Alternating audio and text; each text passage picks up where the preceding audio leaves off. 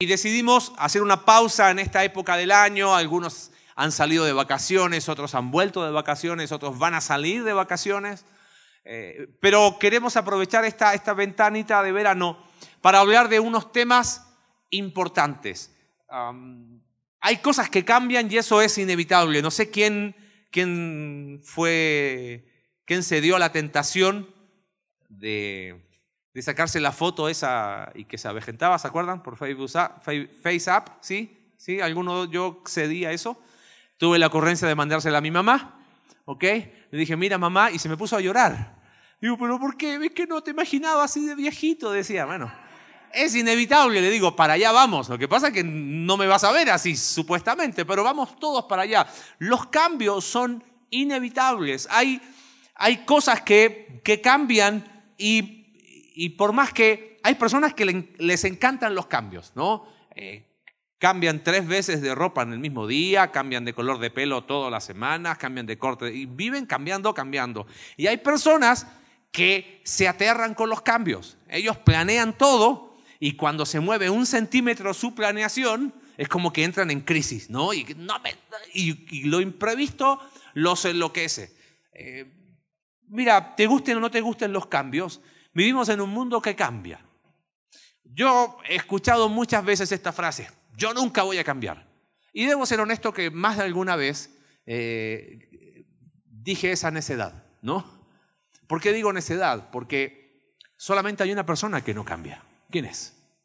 Dios. Malaquías capítulo 3, verso 6 dice, porque yo Jehová no cambio, por eso no han sido consumidos. Cuando yo digo, no, yo nunca voy a cambiar, estoy diciendo, yo soy qué? Como Dios. Ahora, aquí es donde viene la, paradoja o, lo complejo. Eh, ¿Cómo vivir en un mundo que cambia creyendo en un Dios que no cambia? Y, eso, y por esa razón vamos a hacer esta serie que le llamamos Raíces. Hace dos años atrás le llamamos eh, esenciales o básicos y al menos una o dos veces por año lo vamos a volver a repetir. Porque si yo tuviese acá plantados muchos naranjos, no creo que todos los naranjos van a dar la misma cantidad de naranjas, ni la misma dulzura de las naranjas. Quizás alguno los pode de una manera y otro los pode de otra manera. Y no vamos a ver uno exactamente igual a otro. Pero en sus raíces está la misma esencia. Porque por algo un naranjo, ¿qué te va a dar? Naranjas. Por más que quiera, por más que, le haga lo que sea, no va a salir nunca una manzana de un naranjo. Bueno, de la misma manera, iglesias en todo lugar que predican el Evangelio, que creen en la palabra de Dios, que creen en un Dios trino, que creen en la obra eh, expiatoria, sustitutoria de Cristo, no todas se ven igual, ¿no? Algunas a lo mejor cantan más, otras cantan menos. Algunos eh, tienen más servicios, algunos son muy grandes, otras son muy pequeñas. Pero si tienen esos elementos fundamentales, son como esas raíces. Bueno, queremos recordar durante estos domingos, empezando hoy, cuáles son nuestras raíces. ¿Qué son las cosas que nunca vamos a cambiar? ¿Qué son las cosas que no vamos a negociar? Quizás el día de mañana eh, reducimos a un servicio porque a lo mejor se fue la mitad de la iglesia. O quizás tenemos que agregar un tercer servicio. Quizás tendríamos que movernos de local. Eh, quizás haríamos algunos cambios como los cambios externos. Pero hay cosas bajo la superficie, esas raíces, que nunca vamos a cambiar.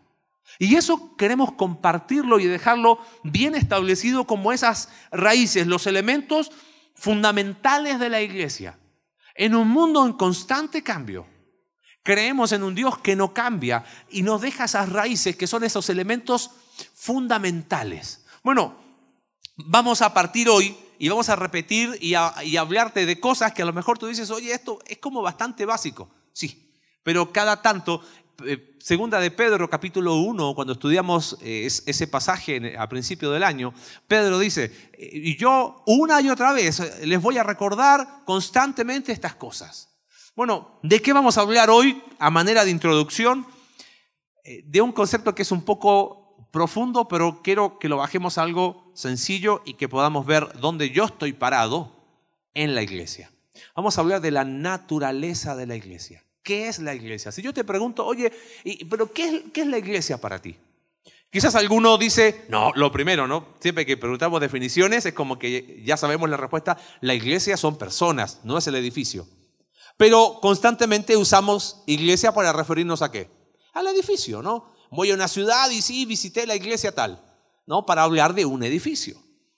Eh, cuando pensamos en iglesia, a veces decimos, no, son las personas, o lo primero que se viene a mi mente cuando pienso en iglesia son es una reunión o programas. Bueno, hoy vamos a hablar de la naturaleza de la iglesia y me gustaría compartirte de inmediato cuál es nuestra idea central, sobre qué vamos a estar eh, desglosando y a diferencia quizás de otros domingos donde hemos tomado un capítulo y hemos estado en ese capítulo, hoy vamos a hacer quizás un poquito más temático, vamos a ir viendo varios versículos para ordenar y tratar de desmenuzar esta idea. Bueno, la naturaleza de la iglesia es espiritual en su fundamento, terrenal en su ubicación, misional en su función. Memorízate eso, por favor, porque vamos a estar trabajando todos estos domingos en eso. La naturaleza de la iglesia es espiritual en su fundamento, es terrenal en su ubicación y es misional en su función. Tú dices, oye, pero ¿lo podemos explicar un poquito más sencillo? Sí, sí se puede. ¿Ok? Vamos a ir entonces al primer elemento. ¿Cuál es la naturaleza de nuestra iglesia? Dijimos, en primer lugar, la naturaleza de la iglesia es... ¿Cuál es el primero? Espiritual. Acompáñame, primera de Corintios, capítulo 1, verso 1 al 3. Dice Pablo, llamado a ser apóstol de Jesucristo por la voluntad de Dios, y el hermano Sóstenes. Y ahí está el concepto. Verso 2 a la iglesia de Dios que está en Corinto, a los santificados en Cristo Jesús, llamados a ser santos, con todos los que en cualquier lugar invocan el nombre de nuestro Señor Jesucristo, gracias, Señor de ellos y nuestro, gracia y paz a vosotros, de Dios nuestro Padre y del Señor Jesucristo. Sabemos que la iglesia no es un edificio, que la iglesia no son programas, que la iglesia no, son, no es el pastor, no es la música, no son los grupos conexión. Pero ¿qué es la iglesia en su naturaleza? La iglesia es espiritual. Fíjate el, concepto que dice Pablo. Lo interesante es esta carta a quién la escribe. Pablo la escribe a esta iglesia que está en Corinto, que precisamente tenía características que no eran espirituales. Había celos, había división, había chisme, había murmuración, había pleito entre ellos, había envidia. Eh, no, hombre, era una iglesia que ni me la regalen, ¿no? Pero cuando Pablo les escribe, les dice, ¿a la iglesia de quién? De Dios. Y ese énfasis de Dios habla de pertenencia. La iglesia le pertenece a quién? Le pertenece a Dios. No le pertenece al pastor, fundador, ni al pastor presente, ni al pastor futuro. No le pertenece a ninguna familia de la iglesia. La iglesia tiene un solo dueño y se llama Dios. Pablo, perdón, el, Hechos, en el discurso de Pablo a la iglesia en Éfeso, lo confirma. Fíjese Hechos capítulo 20, verso 28. Dice Pablo, por tanto, mirad por vosotros y por todo el rebaño en que el Espíritu Santo os ha puesto por obispos para apacentar la iglesia, y ahí está otra vez, ¿de quién? Del Señor, la cual Él ganó por su propia sangre. El Señor Jesús en Mateo 16 dice, yo edificaré mi iglesia. La iglesia le pertenece a Dios. Volviendo al pasaje de Primera de Corintios, no solamente le pertenece a Dios, sino que dice a los santificados en Cristo Jesús, llamados a ser santos. Ahora te hago una pregunta. Si yo te dijera aquí, ¿quién es santo? Que levante la mano. ¿Quién se anima? ¿Y el resto? ¿Dos, tres? Pecadores, ¿no? bueno, a veces como que nos da miedo. Bueno, Pablo en este versículo aclara una diferencia. Porque dice a los santificados llamados a qué? A ser santos. Claro, si tú has creído en Jesús como tu único Salvador, has depositado tu fe en Cristo, por gracia soy salvos por medio de la fe. Eso te da una posición en Cristo. Eso se llama, ese es el concepto de santificados en Cristo. Y lo que tenemos por delante como meta es, ya que estoy en Cristo posicionalmente santo,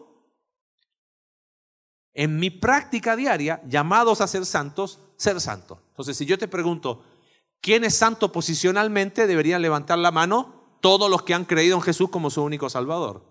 ¿Quién es santo en la práctica? Y ahí más o menos así como, ¿no? Una, una de cal y dos de arena. Ahí, ahí le vamos, ¿no? Bueno, esta iglesia que tenía diez mil problemas, Dios a través de Pablo le escribe, le dice, la iglesia de Dios, que posicionalmente son santos y que tienen como mandato ser santos en la práctica. Y mira qué interesante, llamados a ser santos con quién? Con todos los que en cualquier lugar invocan el nombre de nuestro Señor Jesucristo. Cuando nos referimos a que la naturaleza de la iglesia es espiritual, me refiero a lo siguiente. Yo a veces le pregunto a algunas personas, le digo, oye, ¿tú de cuándo que conoces de Cristo? ¿Ok?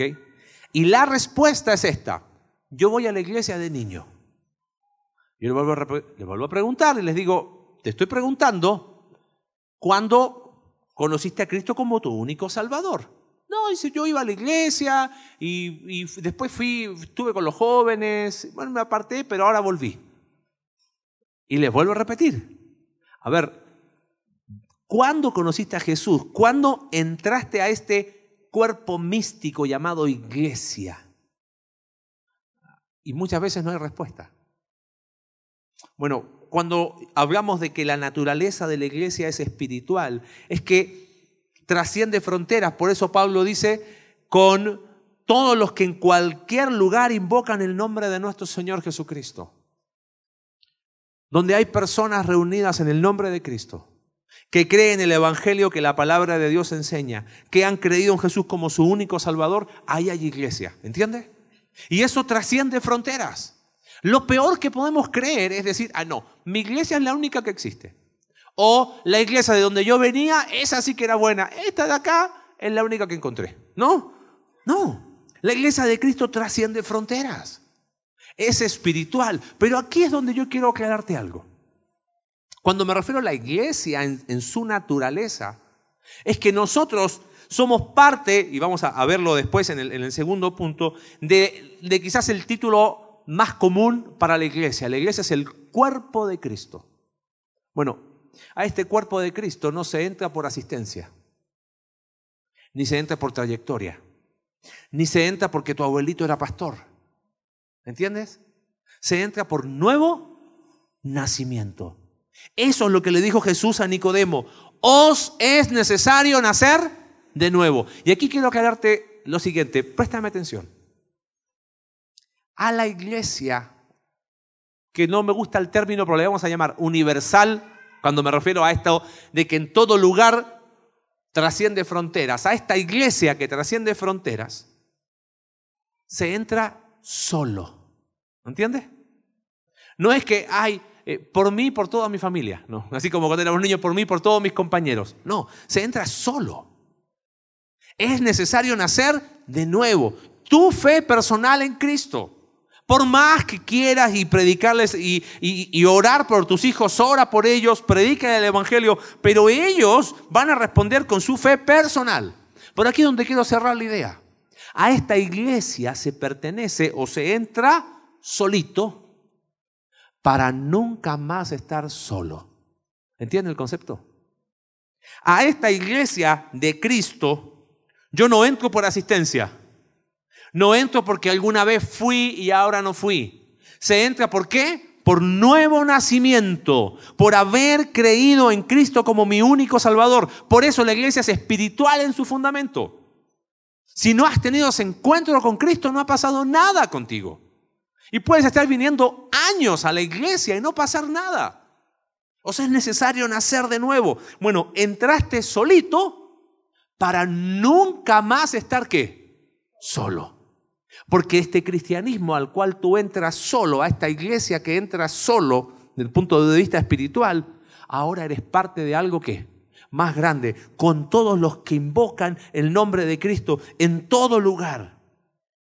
Me encanta este mismo concepto, lo transmite Pablo ahí en el libro de Efesios, capítulo 2, ah, 1, perdón, capítulo 1. No, capítulo, perdón, capítulo 2, verso 14. Dice, porque Él es nuestra paz que de ambos pueblos hizo uno, derribando la pared intermedia de separación. ¿Ves? Estábamos fuera de este cuerpo llamado iglesia, pero no pertenecemos a este cuerpo ni por asistencia, ni por escuchar predicaciones, por nuevo nacimiento, porque su naturaleza en primer lugar es espiritual. Bueno, entro a este cuerpo aboliendo la car en su carne enemistades, la ley, verso 16, y mediante la cruz reconciliar con Dios a ambos en un solo cuerpo, matando en ella enemistades y vino y anunció las buenas nuevas de paz a vosotros que estabais lejos y a los que estaban cerca.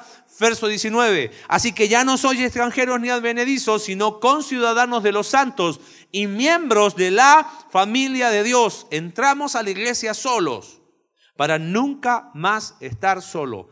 Esa es parte de la naturaleza esencial de la iglesia. Por eso, si tú crees que venir a la iglesia es, vengo, me siento, escucho, me voy, no veo a nadie, no escucho a nadie, no comparto con nadie, no estoy entendiendo la naturaleza de la iglesia. ¿Me capta la idea? Entramos solos para nunca más estar solos. Por eso te quiero derribar un, un mito que no está mal, pero a veces yo he escuchado esto. ¿Cuál sería una definición básica de la iglesia? Y dicen así, la iglesia soy yo, o la iglesia eres tú, en, en el sentido de personas. No. ¿Por qué? Porque dijimos que la iglesia es el cuerpo de qué? De Cristo. Y Pablo dice, en ese cuerpo cada uno de nosotros es un miembro. Ninguno es cuerpo completo. ¿Entiendes? Ahora hay personas que toman esa actitud. Se aconsejan a sí mismos, se exhortan a sí mismos.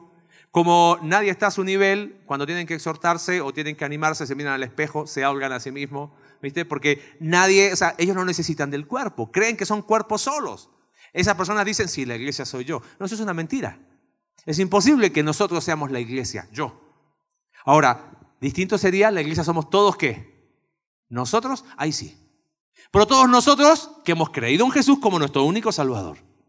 La naturaleza de la iglesia, en primer lugar, es espiritual. Juan capítulo 17, verso 16, Jesús dice, no son de este mundo, como yo tampoco soy de este mundo. Cuando decimos que la iglesia es espiritual es porque no vive de acuerdo a los parámetros de este mundo. Tiene una forma distinta de vivir. Si queremos ser una iglesia como la Biblia enseña, en primer lugar tenemos que entender nuestra naturaleza.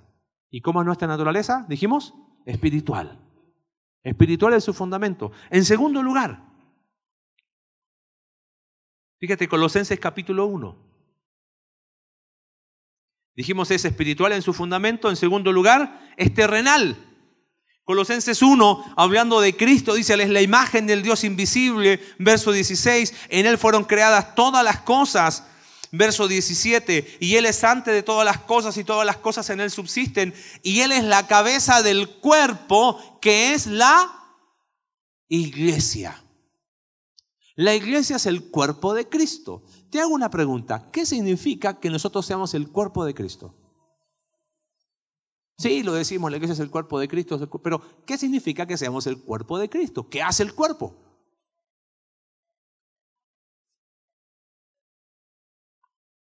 El cuerpo hace lo que la cabeza determina. Nosotros, escúcheme bien, la gente puede ver el mundo, puede ver a Cristo pero ¿dónde está su cuerpo? ¿Dónde está el cuerpo de Cristo? Nosotros somos el cuerpo de Cristo. Por eso la iglesia es espiritual en su naturaleza, en cuanto a su fundamento, pero es terrenal, es concreta, está en un lugar. Miguel Hidalgo, número 62, Plaza Pirámides, el pueblito Corregidora, Estado de Querétaro, México. Acá hay una iglesia. Porque hay personas que dicen, sí, yo pertenezco a la iglesia espiritual. Entonces hay una moda que nosotros mal copiamos de otros países. Entonces, domingo me veo una predicación del pastor X. En mi casa, obviamente, ¿no? El próximo domingo veo otra predicación de otro pastor X. El tercer domingo de otro y el cuarto domingo, no, como una vez al, no voy a la iglesia una vez por mes, me voy por ahí a pasear, ¿no? Y digo, soy parte de la iglesia. La iglesia es terrenal, tiene una ubicación. Si tú ves, Pablo nunca escribió a la iglesia que está por ahí, no. Él escribió a la iglesia ¿dónde? En Éfeso, a la iglesia en Colosas, a la iglesia en Tesalónica. Tú ves en el libro de Hechos, había una iglesia que estaba específicamente ¿dónde? En Jerusalén. Esa iglesia, producto de la persecución, tuvo que salir y empezaron iglesias en Samaria. Y después pasan los capítulos y ves en el capítulo 13 una iglesia en la ciudad de Antioquía, local, específica. Ahí había personas sirviendo. Y termina el libro de Hechos con una iglesia en la ciudad de Roma. La iglesia no solo es espiritual, y cuando me refiero a terrenal, es que la iglesia espiritual siempre encuentra su expresión local. Si tú, por nuevo nacimiento, entraste a esta iglesia que se llama cuerpo de Cristo, debe sí o sí encontrar su expresión local. ¿Entiendes? No puedo, yo he escuchado cierta dicotomía de, hay dos tipos de iglesia. Está la iglesia universal y está la iglesia qué? Local. Eso es falso. No es así. Existe solo una iglesia que, al igual que una moneda, esta vez sí me resultó, siempre digo una moneda, no la tengo, ¿no? Al igual que una moneda, tiene dos caras. ¿Puedo separar yo dos caras de una misma moneda? No puedo. La iglesia que tiene su naturaleza espiritual va a encontrar siempre del otro lado su expresión qué? Local. Tengo una pregunta, ¿eres parte de esta iglesia? ¿O asistes? ¿Eres parte de esta iglesia? ¿O simplemente vengo y me voy? Esa es la naturaleza de la iglesia. Es espiritual y es terrenal. Fíjese, primera de Juan, capítulo 3, porque este concepto terrenal me lleva a pensar en, en otra, otra idea. Cuando hablo de terrenal es que la iglesia tiene sus imperfecciones, sí, y muchas, pero es insustituible. Mire, primera de Juan, en el capítulo 3, dice, mirad cuál amor nos ha dado el Padre, en que seamos llamados hijos de Dios. Por esto el mundo no nos conoce porque no le conoció a Él. Amados, Ahora que estamos acá, somos hijos de Dios, pero aún no se ha manifestado lo que hemos de ser. Hay un proceso. Ahora sabemos que cuando Él se manifieste seremos semejantes a Él. Bueno, esta iglesia que encuentra su expresión terrenal, todos los que estamos acá, ¿qué aportamos a nuestra iglesia? Algunos aportan servicio, otros aportan con sus ofrendas, otros aportan muchas ganas. ¿Y qué aportamos todos por igual? naturaleza pecaminosa, ¿no? Sí, inevitablemente es así. En cantidades industriales todos nosotros aportamos eso. Por eso tenemos problemas y tenemos conflictos. Es interesante, la escritura en ninguna parte te anima a evadirlos, te, te anima a solucionarlos, porque son parte de este proceso. ¿Has escuchado si no existe iglesia perfecta? Es verdad, no existe es que la, iglesia son todos así. Probablemente tú y yo somos uno más de los que nosotros criticamos. Es que la iglesia son... Eh, y podemos empezar a hacer una lista tan larga que no terminamos. Pero ¿sabes qué? Aún con sus imperfecciones, es el lugar donde nuestra fe se expresa.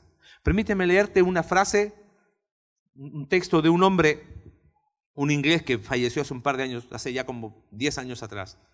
Dice así, por desgracia, las páginas de la historia de la iglesia han sido a menudo manchadas por la estupidez y el egoísmo, e incluso por la franca desobediencia a la enseñanza de Cristo.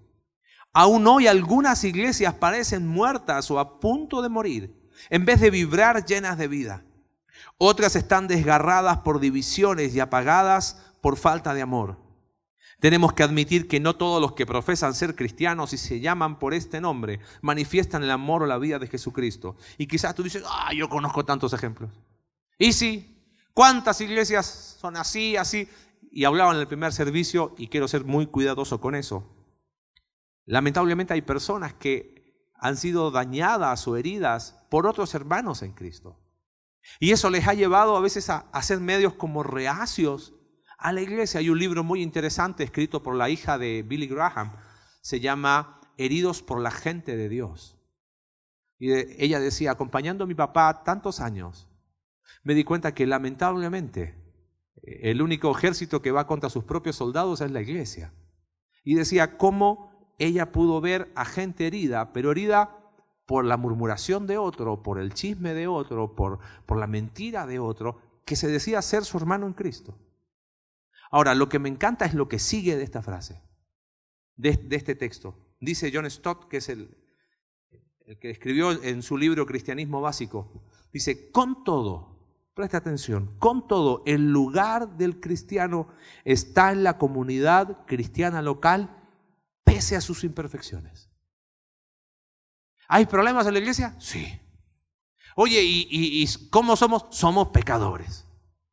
¿Y se pueden hacer mejor las cosas? Se pueden hacer mucho mejor. Y aún con todos sus problemas, con todo el lugar de un hijo de Dios, está en esta comunidad llamada iglesia pese a sus imperfecciones. Allí debe buscar esa nueva calidad de relación que Cristo da a su pueblo y participar en la adoración y el testimonio de la iglesia. Querido, eso es ser iglesia. Esa es la naturaleza de la iglesia es terrenal en su ubicación. Yo pertenezco a esa iglesia. Con los dos pies bien puestos. Con muchos errores, sí. Con muchas cosas para mejorar, también. No, eh, eh, no vamos hablando ni, ni, ni pontificando que somos la mejor iglesia, porque no existe y nosotros al menos no lo somos. Pero ¿sabes qué? Aún así, esta es tu iglesia. Y aquí es donde vamos a encontrar lo que no vamos a encontrar en otro lugar. Porque la naturaleza de la iglesia es espiritual en su fundamento. Se entra por nuevo nacimiento, solito para nunca más estar solo. Es terrenal en su ubicación. Estamos acá y como estamos aún, estamos en el proceso de seguir aprendiendo con todos los problemas que eso implica. Pero yo digo, yo quiero ser parte. Bautismo es, ¿por qué no voy a ver, voy a decir algo mal, pero ¿por qué no voy y te bautizo en tu casa? Primero, yo no bautizo a nadie, ¿ok? Eh, y segundo, eh, porque ¿qué testimonio público es? ¿Por qué lo hacemos acá? Porque una persona, él da testimonio y todos nosotros somos testigos, y como todos nosotros no lo podemos bautizar, me meto yo en la alberca, ¿ok? Simplemente como testimonio público de que esa persona cree en Jesús y vive su fe en esta iglesia. O sea, nadie bautiza para que, no, pero voy a estar en otra. No, sí, para que estés acá, ¿entiendes? Porque es terrenal en su ubicación. ¿Esta es tu iglesia? Bueno, abrázala, pese a sus imperfecciones. Abrázala. Cristo es su cabeza, no es el pastor. Por eso te quiero animar a algo. Cuidado con las expectativas equivocadas de los pastores de la iglesia yo no pondría mis ojos en ellos. Es que mi pastor no me, no me viene a ver.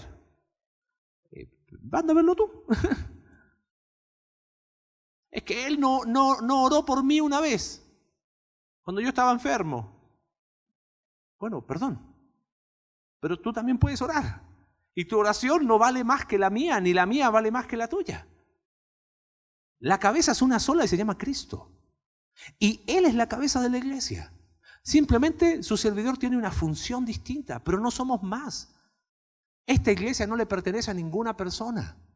Es la iglesia de Cristo, porque es espiritual, y tiene una ubicación local. Se congrega aquí. Y si el Señor no viene antes, va a llegar un momento en que probablemente ninguno de nosotros, o los que somos más viejos, no vamos a estar en esta iglesia. Y van a haber otras personas, por la gracia de Dios, porque no pertenece a nadie. Es de Cristo. Amén. En tercer lugar, dijimos la, la naturaleza de la iglesia es espiritual en su fundamento, es terrenal en su ubicación, pero es misional en su función. Y cuando me refiero a misional, es que la iglesia existe porque tiene una misión. Estamos acá por una misión. Mira, no sé si te pasa algo. Domingo, bueno, si viniste al segundo servicio, nueve, y de la mañana te despertaste y como buen esposo, ¿no? Hiciste un súper desayuno para tu esposa y para toda tu familia, ¿no? Limpiaste la casa y dijiste, mi amor, ¿vamos a dónde? A la iglesia. ¿Ok? Ahora es de esos de, uy, es domingo, hay que ir a la iglesia, ¿no?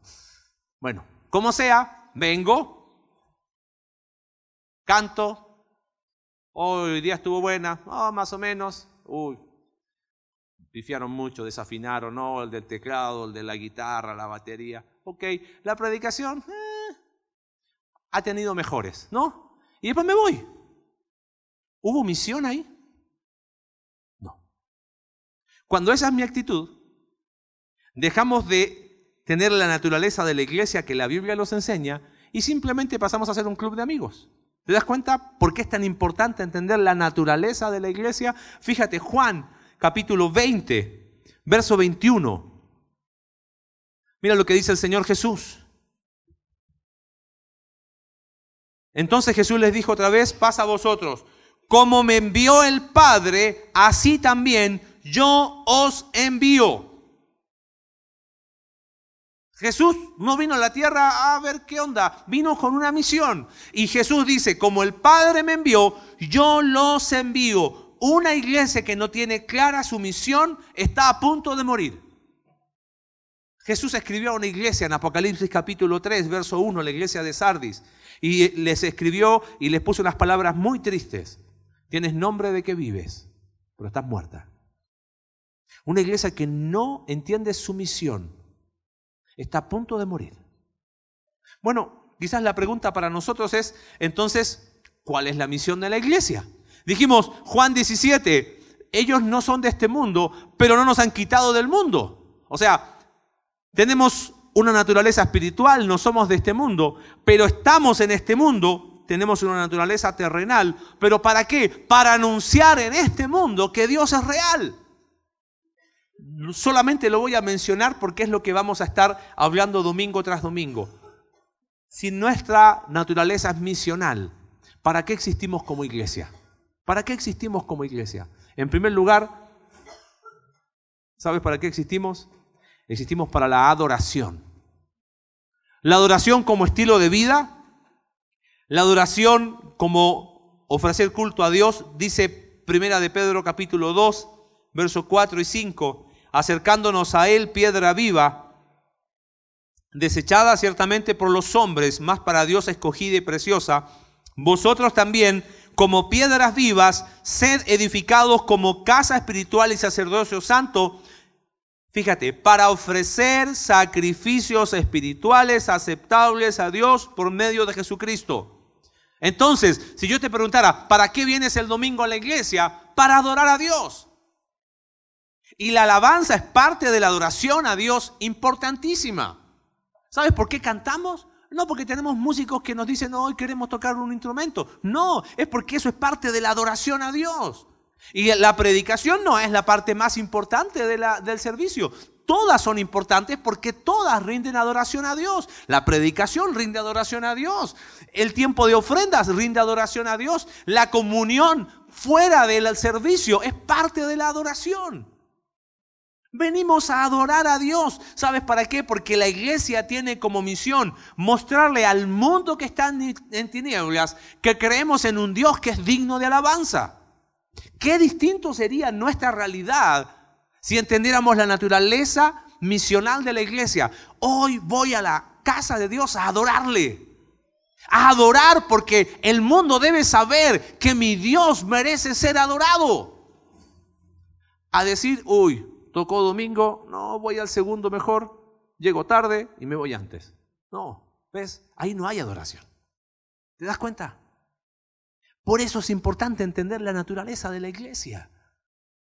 ¿Existimos para adorar a Dios? ¿Para qué más existimos? Primera de Corintios capítulo 9, verso 16. Este texto a mí me encanta. Hay personas que dicen, tenemos que predicar porque es un mandato del soberano Dios. Y sí, predicamos porque es un mandato, pero Pablo lo, enfocó de otra manera.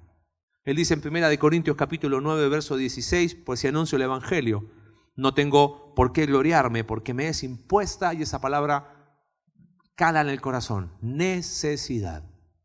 Y hay de mí sin anunciar el Evangelio.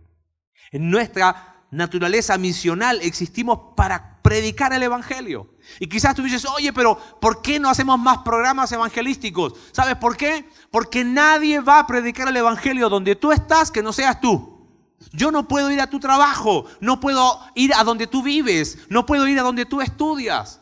Cuando entendamos que nuestra naturaleza es misional, no solo para adorar, sino para predicar el Evangelio, ¿vamos a tener actividades evangelísticas? Claro que sí. Y las hemos tenido gracias a Dios y se ha repartido la semilla a muchísimas personas. No sabemos qué va a ser eso, no nos compete. Dios hace su obra, pero no hay nada que reemplace el evangelismo personal, el que cada uno de nosotros entienda que nuestra naturaleza misional es anunciar el evangelio a otros. ¿Para qué más existimos como iglesia? ¿Sabes qué? Mateo capítulo 28 dice, y les dijo, por tanto, ir y hacer discípulos a todas las naciones, bautizándolos en el nombre del Padre, del Hijo, del Espíritu Santo, enseñándoles que guarden todas estas cosas. Existimos, ¿sabes qué? Para la edificación. La adoración es decirle al mundo, tenemos un Dios que es digno de adoración. La evangelización es decirle al mundo que Dios le salva a través de Cristo. Y el discipulado es decirle a tu hermano que está al lado, hermano, ¿cómo te puedo servir? A mí me ha animado mucho en estos últimos ah, semanas Personas que se me han acercado y me han dicho, ¿sabes qué? Estoy discipulando a tal, estoy discipulando a tal persona. No porque el pastor se los dijo, ¿entiendes? Sino porque dijeron, oye, yo he recibido recursos de Dios. ¿Cuántos de los que están acá tienen años en Cristo? Que han aprendido, han escuchado de Dios, han tomado cursos, se han bautizado, tienen herramientas. Bueno, ¿qué estás esperando? La naturaleza de la iglesia es misional. Estamos para edificar a otros. Si eres nuevo, uno que es más viejo te va a ayudar a ti. La carga la llevamos todos. Y los santos hacen la obra del ministerio. Efesios capítulo 4, verso 12. Esa es la naturaleza de la iglesia. ¿Qué te impide disipular a alguien? Ay, qué pena. No, pena otras cosas. No vamos a inventar la rueda, no, tenemos que hacer un instituto prodiscipulado full time online. No, hermano, no vamos a inventar la rueda. Busca a alguien y dile, hermano, te he visto venir estos últimos meses, ¿te puedo servir? ¿Te gustaría que estudiemos la Biblia juntos? ¿Nos tomamos un café cada 15 días? Esa es nuestra naturaleza. Pero claro, vivimos para nosotros. La iglesia tiene como misión mostrarle a otro creyente, estoy para servirte. Y en último lugar, a nivel misional, la iglesia tiene como misión la comunión inseparable. Acompáñame a Hechos capítulo 2. Solamente estoy mencionando cosas que vamos a estar hablando.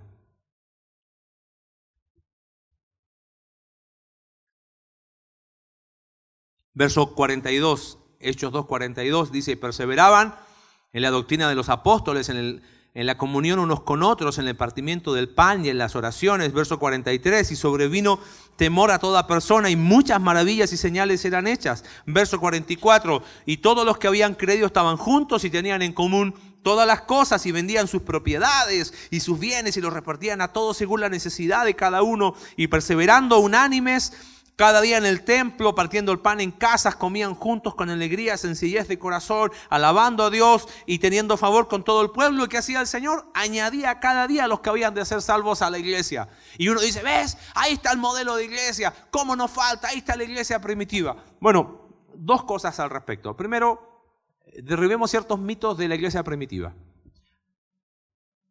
Capítulo 2. Esa iglesia tenía que predicar en Judea, en Samaria y hasta el último de la tierra. Y no lo hizo. Entonces Dios mandó persecución para hacerlo. De que no era tan perfecta como a veces pensamos que era. En el capítulo 5, Ananías y Zafira mienten al Espíritu Santo. Y viene disciplina para la iglesia. En el capítulo 6 hay discriminación hacia las viudas de los gentiles. Atendían a las viudas de los judíos, pero si uno era cristiano pero no era judío, lo rechazaban. Ah, se nos cayó un poco la iglesia perfecta, ¿no?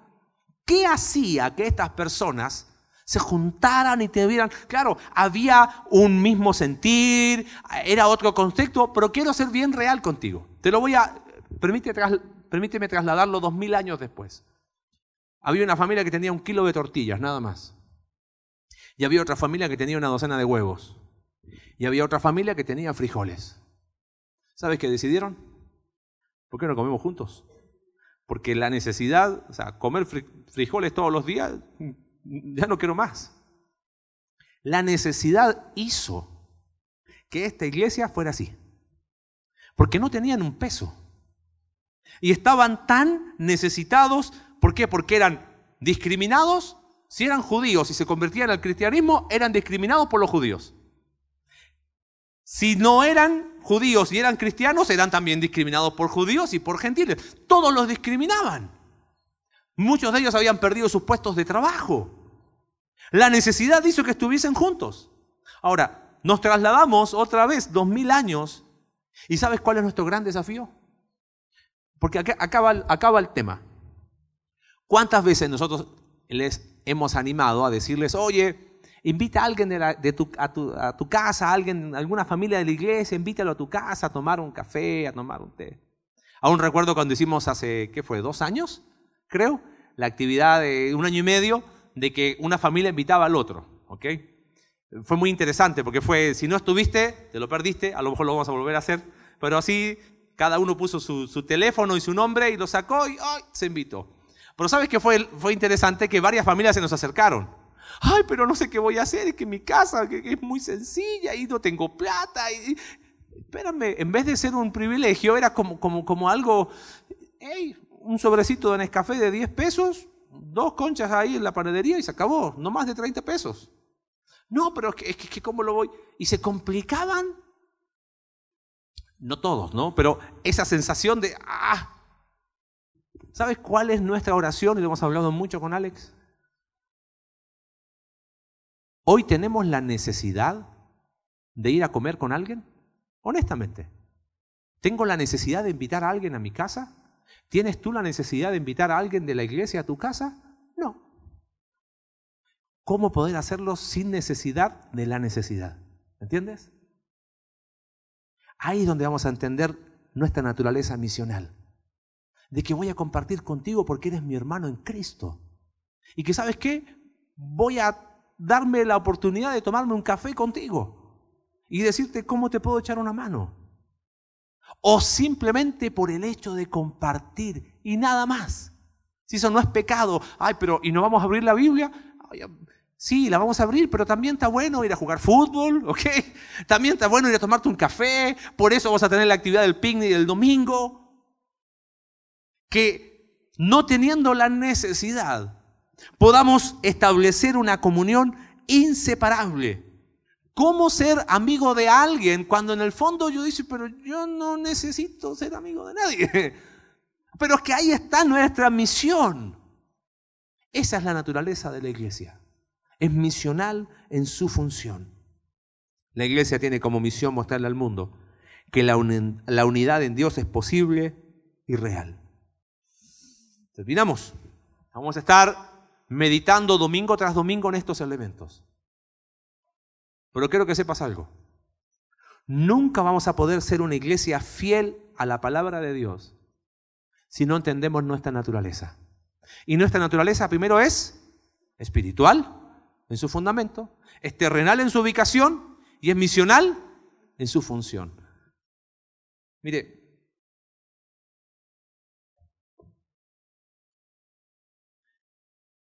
En ningún momento cuando hablé de espiritual, hablé de perfección. ¿Se dio cuenta? Hemos hablado mucho, un enfermo, ¿dónde va? Va al hospital. Si hay problemas, la iglesia debería ser este hospital del alma, ¿correcto? Pero nadie va al hospital para quedarse toda la vida en el hospital. Quiero que entienda una diferencia. si ha habido malas decisiones en tu vida, si hay pecado, que la hay en todos nosotros, si hay problemas, ven, vamos a buscar la manera de ayudarnos. Pero eso no significa que yo traigo mi carnalidad a la iglesia. ¿Entiendes la diferencia? Son dos cosas muy distintas. Todos llegamos heridos y destruidos por el pecado. ¿Dónde voy a hablar eso si no es en la iglesia? Pero una iglesia que tiene su naturaleza espiritual deja fuera la carnalidad.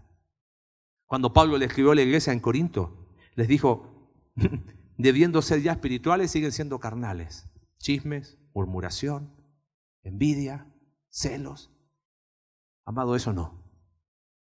Dios nos ha librado de dividirnos, nos ha librado de, de experiencias dolorosas, porque gracias a Dios, pecadores, sí, acá está la reunión de pecadores, pero la carnalidad ha quedado afuera. Mantengámosla afuera. Mantengámosla afuera. Porque el día que cambiemos la naturaleza de la iglesia por una naturaleza carnal, es el día que esta iglesia se divide. Es el día que manchamos el testimonio de Cristo y líbrenos Dios de hacer eso. La naturaleza de la iglesia es espiritual. Caminemos como personas espirituales. Es terrenal. Abraza a tu iglesia en este lugar, con sus imperfecciones. Si esta es tu iglesia, ven, ven a Fundamentos, ven a la Junta de Bienvenida. Oye, bautízate el próximo domingo. Qué lindo domingo de testimonio. Este lugar es el lugar donde yo decido congregarme, pero con una misión. Anímate a servir. ¿Qué te frena hoy para ser parte de lo que Dios está haciendo en este lugar? Es misional. Venimos para adorar, para compartir el Evangelio, para disipular a otros, para tener una comunión inseparable. De eso se trata ser iglesia. La pregunta para nosotros es, ¿estoy yo siendo iglesia? ¿Estoy viviendo de acuerdo a la naturaleza de la iglesia? Bueno, esa es la respuesta que le damos a Dios.